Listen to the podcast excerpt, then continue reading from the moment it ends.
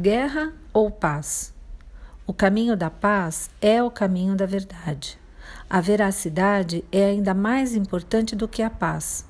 De fato, a mentira é a mãe da violência.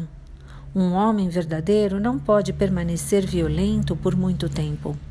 No decorrer de sua busca, ele perceberá que não precisa ser assim, e a mentira descobrirá que, enquanto houver nele o menor traço de violência, ele não conseguirá encontrar a verdade que está procurando.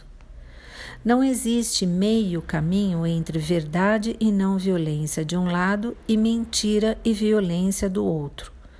Talvez nunca sejamos fortes o suficiente para não sermos violentos em pensamentos, palavras e ações, mas devemos manter a não violência como nosso objetivo e fazer progressos constantes em direção a ela.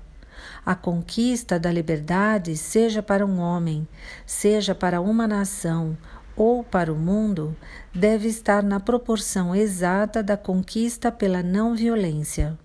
Assim, aqueles que acreditam nela como o único método para alcançar a liberdade real mantêm a lâmpada da não violência acesa no meio da escuridão impenetrável atual.